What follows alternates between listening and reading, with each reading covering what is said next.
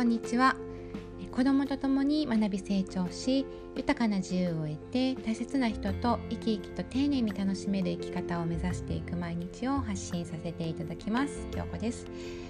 今回はですね子供たちが自分の人生を自分で歩くために親ができることということについてお話ししたいと思います、えこれですね結論的には子供には自分で決めさせようっていうことなんですね。でいつまでも子供がこう小さいつもりでいてしまうのはこう世のね母の常ですよね、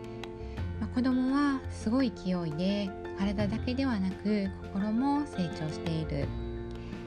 子供たちは知識も増えいろんな選択肢もちょっとずつ増えて大人が思っているよりさまざまなことを学んでいます。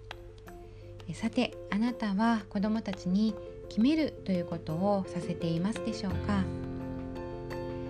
子どもたちが自分の人生を自分で歩んでいくためにも是非自分で決めるということの積み重ねをしていってほしいなと思います。親は子供が小さければ小さいほどこうまだこう選択の能力がないですとか親が決めた方が効率的だったり適切だったりするからという理由で、まあ、子どもの物事の判断をついねしてしまいがちですよね。だからか最近は決められないというね子どもたちがとても多いそうです。まあ、レストランに行ってメニューを見せられても何が欲しいか言えない靴を買いに行っても値段と機能性を考えて親がね選んでしまうとかねお勉強するのに選ぶ問題集だって出費が絡んでくるのと親の経験も合わせて親のね選択に委ねられたりねするしてることがあるあるんですね。でこれでは子どもたちの選択の力や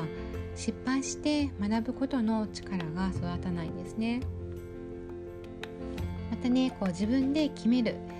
自分で判断するということをしてきていないので、ま、決めた後に来る結果について、ま、自信がなかったりそれがね恐れになったり高校生になって大学生になってもはたまた入社式にまで送り迎えをするご両親もいるとか聞きます。子供さんを心配されるお気持ちはとてもよくわかります。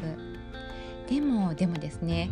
もう大人で何かあったとしても今の時代ねスマホだって持ってるでしょうし何だってどうにだってできるはずなんですね。それを親が代わってしてあげることというのは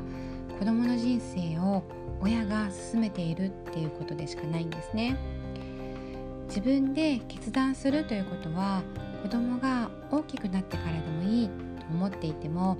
できるだけ早い頃から少しずつでもいいので進めていってはいかがでしょうか。子供の船は子供がね船長さんなんですね。親が降りた後はどうやってどこへ行くのでしょうか。親は子供の人生を引き受けることはできない。でしたらちょっとでも早く大切なお子さんが自分の足で立って進めるようにね。まずは目の前の選択からさせてみるのはいかがでしょうか。もし選択肢がありすぎてさすがにねそこでは判断できないと思うなら選択肢を絞ってあげることで選択のハードルを下げてあげることだって可能ですね。ちょっとでも何かを決める時や確認すべきことがあるならばどうする？とねこちらから聞いてあげるのがいいのかもしれません。そうすることで自分の人生を少しずつ作っていく力になるかと思います。はい、えー、最後までお聴きくださりありがとうございます、えこの音声での出会いで皆様や大切なお子様そして私にとりましても未来を少しずつ変えていける出来事となりますように。もし何か少しでもお役に立ててましたらフォローやいいねコメントをいただけるととても嬉しいです。ありがとうございました。